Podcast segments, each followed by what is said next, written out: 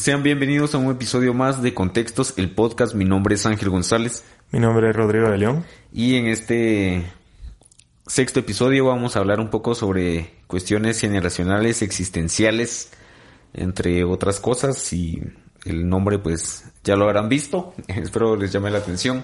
¿Qué onda, Rey? ¿Cómo andado? Bien, este... Ahorita ya es la ¿qué? segundo intento de, de intentar grabar este podcast. Por alguna razón no ha estado fluyendo tan bien. Creo que es dispersión mental. Esperemos que no sea por agotamiento de, trabajo. quizás siento que no estamos tan inspirados, Barre, y tal vez nos hace falta como un cafecito o una chelita, siento yo. Bueno, yo por lo menos me siento con esas ansias. Tengo desde qué tiempos ganas de tomar una mi cerveza, Barre. Mm, interesante. ¿Qué es lo que generalmente hace usted cuando tiene bloqueos? Eh, Fíjese que, mire, yo me gusta mucho la música, me gusta mucho descubrir nueva música, música que hay gente que ni siquiera escucha. Eh, póngale, tengo la, creo que es una como tipo maña, Barry, de cuando encuentro una canción nueva que a mí me llama mucho la atención, eh, tiendo a ver la cantidad de vistas que tiene el video, ¿va? por ejemplo en YouTube. ¿va? Entonces, si miro que no tiene mucha cantidad, me empieza a llamar mucho la atención y, no sé, me enfoco en buscar al artista, eh, ver de dónde es, eh, ver cuánto tiempo tiene de, estar reproduciendo música y cuestiones así, ¿verdad, Rey? Siento que eso me llama mucho la atención a mí como para volver a agarrar cierta inspiración, va. Interesante. Cuando tengo bloqueos em, creativos, se puede decir, eh, salgo a caminar o, como algo. Pero generalmente es como salir, creo yo que el, salir despejar la mente es algo que ayuda un montón. Y hablando de bloqueos creativos, eh, la otra vez estaba escuchando que un bloqueo creativo es un lujo burgués. O sea, es algo que realmente se pueden permitir las personas que tienen ciertos medios o tienen ciertas posibilidades y es como un término tipo Weitzicam, o sea, tener como que esa, ese lujo, dijo usted, o sea, el hecho de que usted se bloquee es porque usted, usted es una persona muy capaz. No, es porque, no, no es porque sea capaz, sino es porque usted se puede dar el lujo de tener un bloqueo, es decir, pongámonos a pensar en un albañil, un albañil nunca va a decir, ah, es que tengo un bloqueo creativo, y por eso, y por eso no le voy a repellar el, el, bueno, pero creo que eso depende mucho de la, las necesidades que el albañil tiene, por supuesto, el, albañil no va a decir, ay, tengo un bloqueo, porque tengo que llevar el alimento a mi, a mi, a mi familia al día siguiente, ¿va? Sí, o digamos, un vendedor informal no dice, ah, yo tengo un bloqueo creativo y no voy a salir a vender hoy mis fundas de teléfono. Sí, no, o sea, a eso me refería con el término bloqueo creativo. Creo que eso más le entra a uno por, por la cantidad de estudios y conocimientos que uno va adaptando durante la vida, Rey. No lo diría yo con tipo como estudios, sino es simplemente porque uno se puede dar el lujo, porque si, digamos, estas dos horas yo no hago nada, o incluso puede ser un día que yo no haga nada, pues igual sigo teniendo como que mi techo, tengo pues cierto dinero ahorrado, entonces pues por ende no o sea, puedo permitírmelo, a eso quiero llegar. Ese es como que el bloqueo creativo. Y dentro de eso no puede considerar como la crisis existencial que nos agarra a nosotros los de 30. Bueno, yo, yo soy de 30, barra, y usted es menor de edad, creo yo. menor de edad, pero, o sea, de 27 tampoco es que... sí, bueno, es que ya estamos en la época de los 30, barra. La, la crisis de los 30, dice usted. Sí, a mí, mire, hace poco como que me agarró ese, bueno, se lo digo de una manera como, como yo lo digo, a un mosh, va, Rey, que creo que ese le agarra a uno eso de estar pensando mucho las cosas. ¿No le ha pasado a usted? De comprar un gato. Eh, usted, va, usted se compró su gatito, mano, queda huevo. Eh, pero póngale a mí, hay días que me agarran, me agarra la de pensar, va, Rey, de qué estoy haciendo con mi vida, qué hice con mi vida antes, va, y qué voy a seguir haciendo con mi vida, va. Sí, yo creo que es algo como que nos pasa a, a todos en, en, cierta etapa y no sucede como que solo en una etapa determinada, sino creo que sucede en, en varias a lo largo de, de, la vida y por lo menos en los 30 sé yo que es bastante bastante famoso pero, popular.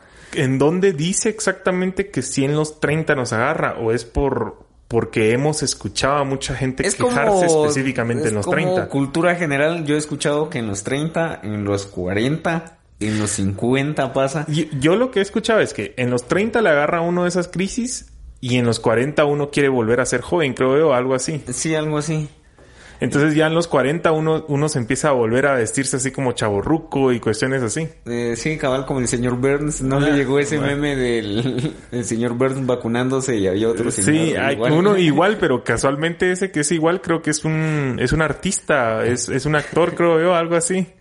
Ah, yo me maté de la risa, pero sí, yo pensaría que por lo menos lo que nos está pasando a nosotros ahorita es como, bueno, ese lapso de de ya terminamos la universidad, ahorita pues eh, estamos trabajando y todo, pero es como, ah, bueno, y ahorita que es como un volver a, pensar o a centrarse, porque cuando uno está estudiando, yo creo que uno no, no puede darse ese lujo de pensar y, y es como desde que uno entra a los seis años a su kinder es bueno, voy a estudiar, uno igual juega con sus amiguitos y todo, pero ya sé que al otro año me toca el grado siguiente. Y así es decir. Pero yo siento que esa es la ventaja que uno tiene cuando, cuando lo tiene todo, Barry, porque podemos decir que, que, que, yo me considero entre una familia promedio que pues por lo general mis papás me lograron pues brindar mis estudios desde nivel preprimario hasta la universidad, ¿va? Eh, entonces yo me he sentido cómodo, siento yo que eso es, eso es un problema de, nuestra generación, que creo que nos sentimos muy cómodos en donde estábamos y no tendíamos a pensar o a tener una mente un poco más abierta y más amplia sobre las situaciones que se nos venían después de la universidad.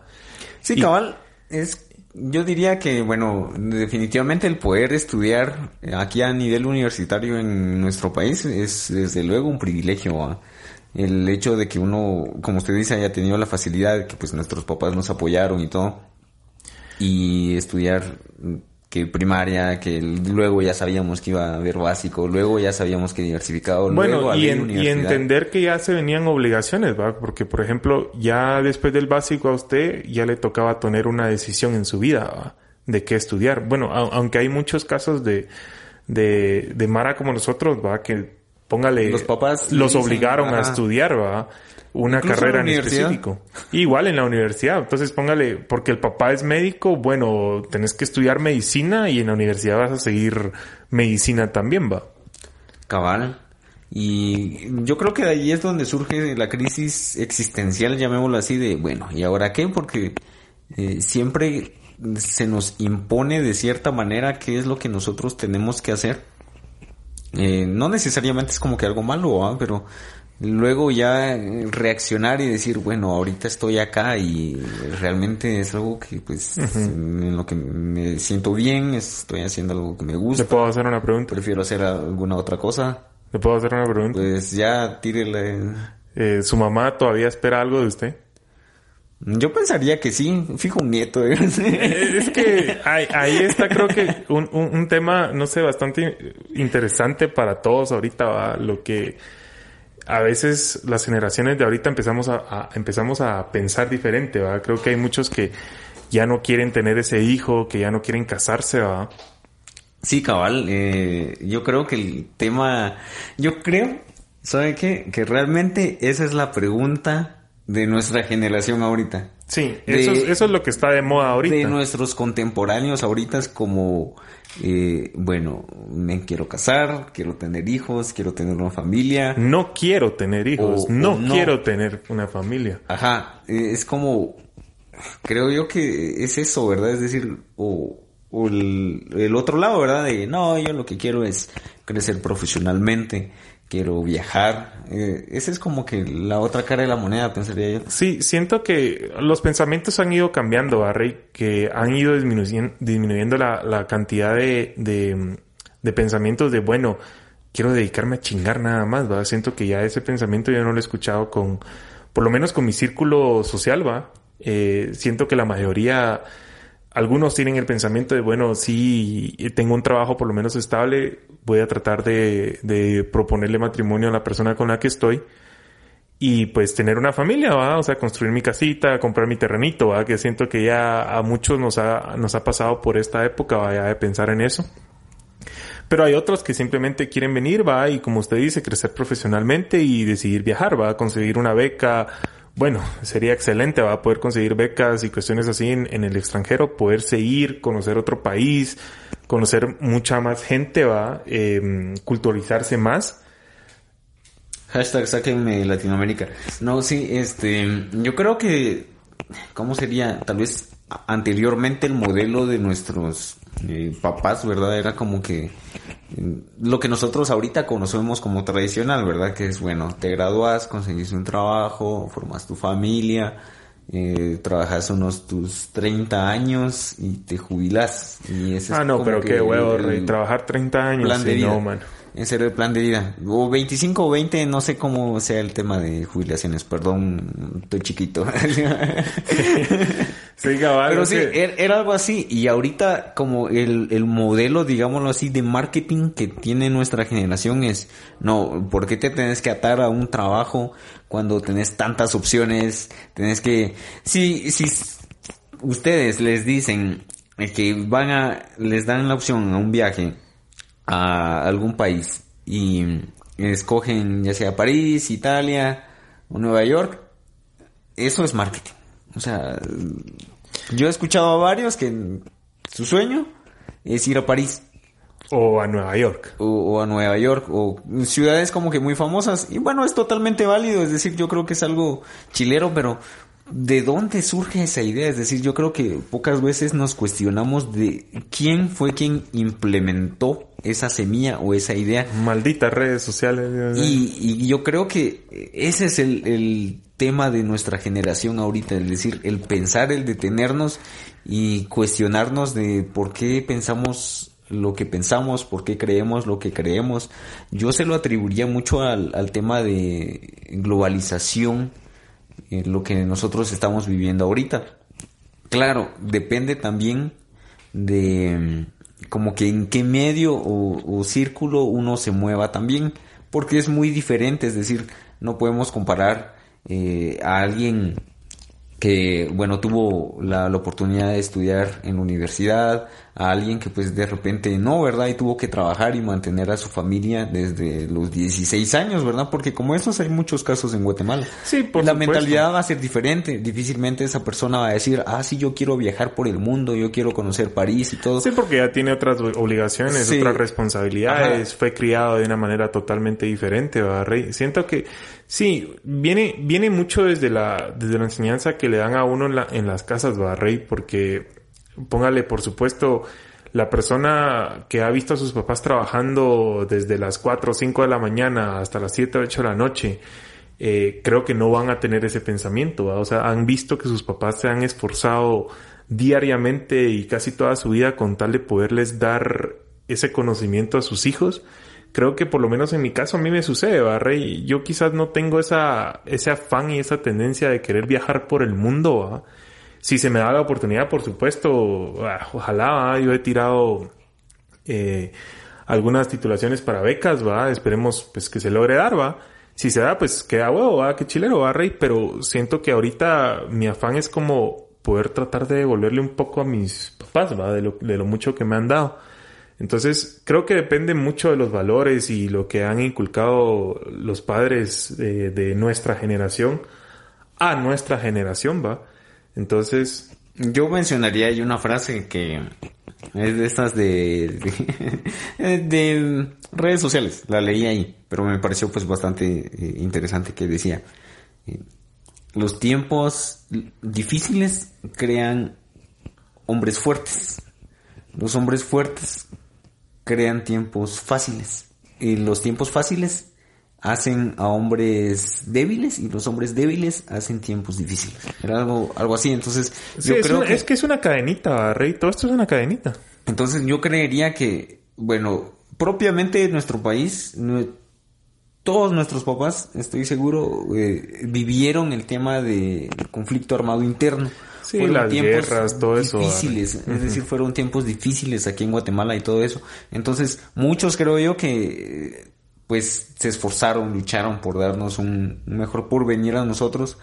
Y desde luego entra mucho el tema de crianza porque eh, algunos pues sí inculcaron eso a sus hijos y todo, pero yo he escuchado también de algunos casos donde, bueno, los papás matándose y mandan a su hijo a estudiar acá a Shela y todo, y el cuate, bien, gracias. Va, déjelo en Shela, mano, o sea, hay Cinco años en el primer semestre, ¿no? Sí, por supuesto, o sea, y eso, y eso no son casos tan graves, ¿va, Rey? O sea, hay, hay papás que han enviado a sus hijos a estudiar, póngale, a Europa, Rey. ¿Y qué pasa cuando tratas de averiguar un poco más de qué es de sus hijos? No están estudiando, Rey, simplemente se la están pelando. Ajá, entonces bueno, yo creo que ahí es como que muy variado. A fin de cuentas, lo que uno eh, tal vez no son tanto, eh, desde luego las oportunidades cuentan, el escenario en el que uno está cuenta también, pero qué hace uno con eso es muy importante también. Bueno, siento que ahorita la pregunta es como que ya sabemos dónde estamos ahorita, Rey, y qué es lo que queremos, porque siento que eso ya lo tiene usted definido. Yo solo quiero ser feliz. Creo que es lo que quiere todo el mundo, Rey, ser feliz. Entonces, yo lo que, yo a lo que voy, y quizás es una pregunta como capciosa, va, ¿qué va a ser de la generación que viene después de nosotros? Mm, pregunta interesante. Eh, yo creo que no hay manera de predecir del todo eso, es decir, uno puede tener ciertas aproximaciones y todo, pero ¿Qué va a ser? No, no se sabe. Creo yo que el, medio va a influir bastante en los próximos años. No sé, el sistema. Eh, yo creo que se menciona mucho eso del, sistema, que el capitalismo y todo, pero eh, tal vez no es propiamente, yo no diría propiamente el capitalismo es un enemigo eh, tal cual, sino es un, eso es algo que nos quieren como que decir de cierta manera, pero son algunos actores claves los que realmente tienen eh, mucho mucho poder, diría yo, en a nivel global y desde luego en nuestro país. Yo creo que la generación que viene después de nosotros eh, se están dejando llevar por personajes, ¿va, Yo siento que eso es, eso es una tendencia que se está manejando ahorita. ¿Influencers? sí, prácticamente por no decir la palabra, ¿va, Rey? Eh, siento que nos, esta generación se está dejando llevar por influencers, eh, Mara que simplemente vienen y deciden hacer retos y pues los otros lo deciden cumplir. Eh, yo lo que, yo a lo que voy, Rey, es que yo no quiero llegar a la edad de 60, 70 años y tener que golpearme la cabeza y decir, chale, o sea, pudimos haber hecho algo mejor por la generación que venía atrás, ¿va? Pero pues, como usted dice, los tiempos son de, de quien viene en el camino, Rey. Sí, y, bueno, ahorita que comenta esto, el, el tema sí es complejo porque es como uno, digamos, yendo a cuando nosotros éramos niños y alguien preguntaba, ¿qué quieren ser? Ah, que astronauta, que policía, que bombero, que qué chingón eso. Y ahorita es que quieren ser, que youtuber, que tiktoker, que quiero ser, este, gamer, ¿ah? De, los que hacen streaming. Streamer y toda la onda. Ajá, entonces ahí es donde el medio realmente influye bastante y diría yo que pues es, es, culpa de nosotros. la tecnología tiene mucho que ver aquí. Pero el, el sistema, la tecnología, la hacemos y la alimentamos nosotros. En el sentido de que, un ejemplo, ¿a cuánto leemos nosotros diario? Tal vez ni siquiera leemos diario. Eh, propiamente hablando de un libro, cuestiones así, porque pues desde luego sí leemos, va, pero leemos el teléfono, leemos las redes sociales. Y por supuesto hay Mara que no, memes. que no le gusta leer un libro porque prefiere investigar la información en YouTube, porque en, YouTube está un video infográfico, ¿va? Ajá, entonces, bueno, yo creo que la tecnología es algo pues bastante bueno, algo que nos ha ayudado un montón, porque digamos, si usted quisiera averiguar sobre la Segunda Guerra Mundial, se encuentra un video en YouTube de unos 15 minutos animado, bien chilero. Y, o mira una película. Y saca información muy buena de ahí.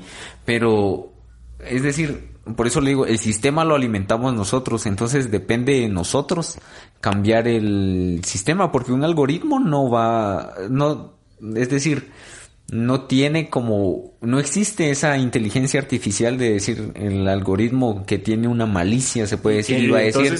¿Cómo ah, me explica usted que, por ejemplo, si yo ando buscando una bicicleta y simplemente hablo con usted va del tema de la bicicleta, ¿por qué carajos en mis redes sociales me aparecen anuncios de bicicleta cada ratitos? Es por lo mismo, o sea, como le digo, el tema de los algoritmos lo que hacen es que cumplen una función Lo que pasa es que están cumpliendo la función del programador y el programador está haciendo su trabajo de la empresa que quiere vender más, entonces pues por eso, o sea, como le digo, no es como que la tecnología esté aislada, es el ser humano, es el, en este caso que es enfocado a marketing, a ventas, es que esta red social quiere vender, que quiere vender anuncios y el de las bicicletas que quiere hacer, pues vender sus bicis o... Sí, por supuesto. Y, qué bueno que fuera que, que, toda la mara pensáramos así, va, Rey, como usted piensa, porque lamentablemente hay mucha gente que sí se deja llevar completamente por la tecnología.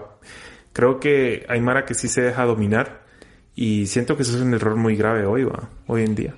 Sí, yo creo que, es decir, tenemos que aprovechar la tecnología, es algo, pues, son herramientas muy buenas, ¿no? Por eso yo veo, Pero saber que nosotros la tenemos que dominar, ¿va, Rey? No la tecnología dominarnos a nosotros. Cabal, es como, no porque yo quiero hacer la, hacer 100% el proceso, me voy a poner a dibujar el plano a mano, ¿va?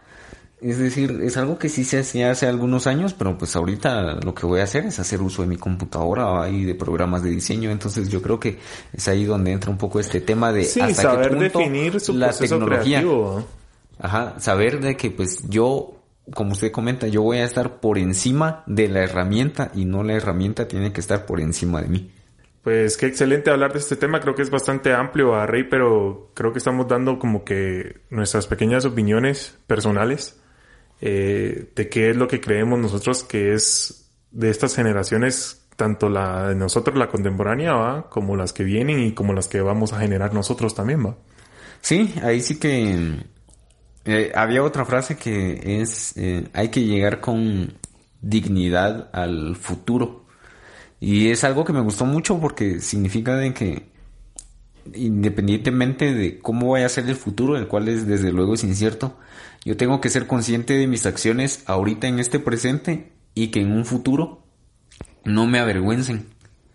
¿A qué me refiero yo con, con esto o a, a, esto como sociedad? Es decir, de que pues ahorita estamos en una época de un gran consumo y realmente vale la pena consumir tanto es decir, tener tantas cosas. Yo creo que nuestra sociedad está orientada al consumo, es decir, mucho marketing.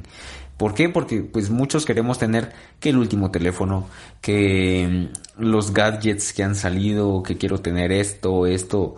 Que el, somos la, sociedad del querer. y toda la onda, sí. Somos la sociedad del querer y del comprar. Entonces, realmente eh, vale la pena eso, eh, pensar en los recursos naturales que pues en cierta manera son limitados. Hasta la fecha no hemos descubierto la manera de cómo transformar agua en, en oro o viceversa. Es decir, esa materia, es decir, la materia es limitada, los recursos son limitados. Si bien es la misma, no se destruye, pero ¿cómo voy a transformar el plástico del mar en, en ropa o en un celular? Todavía no sabemos. Aunque eso ha ido creciendo a Rey, siento que lo que hace falta es como aporte de las personas. Siento que hay muchas personas que tienen mucha capacidad intelectual para poder crear nuevas tendencias. Por ejemplo, eh, creo que el plástico del mar, como usted bien mencionaba, se puede ir modificando para poder construir. Eh, siento que es un material muy, muy bueno Sí, es que son muy buenos materiales, pero la cuestión es hacia dónde estamos orientando los esfuerzos y la tecnología. Es decir, sí, se está yendo por el lado equivocado, dice usted.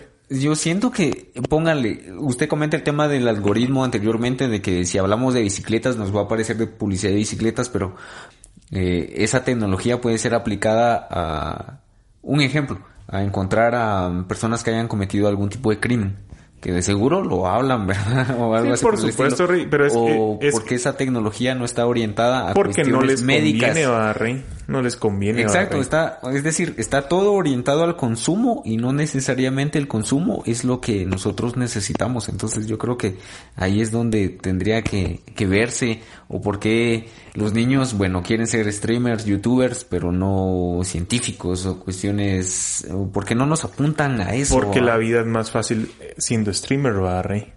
No necesariamente Bueno, ellos la ven como más fácil, eh, Ajá, se ve como más fácil, pero no necesariamente es más fácil. Porque estamos hablando de que de un millón de personas que quieran hacerlo, tal vez solo llegan a hacerlo cinco. O, o sea, es muy... O tres personas máximo ah, llegan a tener un potencial o un auge muy grande. Ajá, o sea, sigue siendo igual de difícil, diría yo, ser destacar en ese tipo de ámbitos. Por supuesto, hay que ser creativo, hay que ser creativo también. O sea, ser streamer, siento que no es ni simplemente nada más venir y sentarse enfrente de una computadora o una pantalla y, grabar, ¿va, Rey? Creo que hay que tener cierta creatividad y, pues eso también adhiere a personas que están atrás de ese streamer, ¿va? Que lo apoyan, que ayudan a, esa creación del contenido y todo eso. Cabal. Entonces, em, bueno, yo creo que ya se nos pasó un poco el, tiempo, la hora acá. Eh, nuevamente, gracias a las personas que le dan esta oportunidad al proyecto de contextos. Esperamos que siga creciendo y poco a poco, como les comentábamos, la idea inicial es visibilizar un poco sobre lo que pasa en nuestra ciudad, propiamente, ¿verdad? En nuestra región. Sí, creo que es más como tener una idea de, de cómo pensamos los que vivimos en Guatemala siento yo. Sí, cabal. Y sin más, nos vemos en otro episodio. Chao.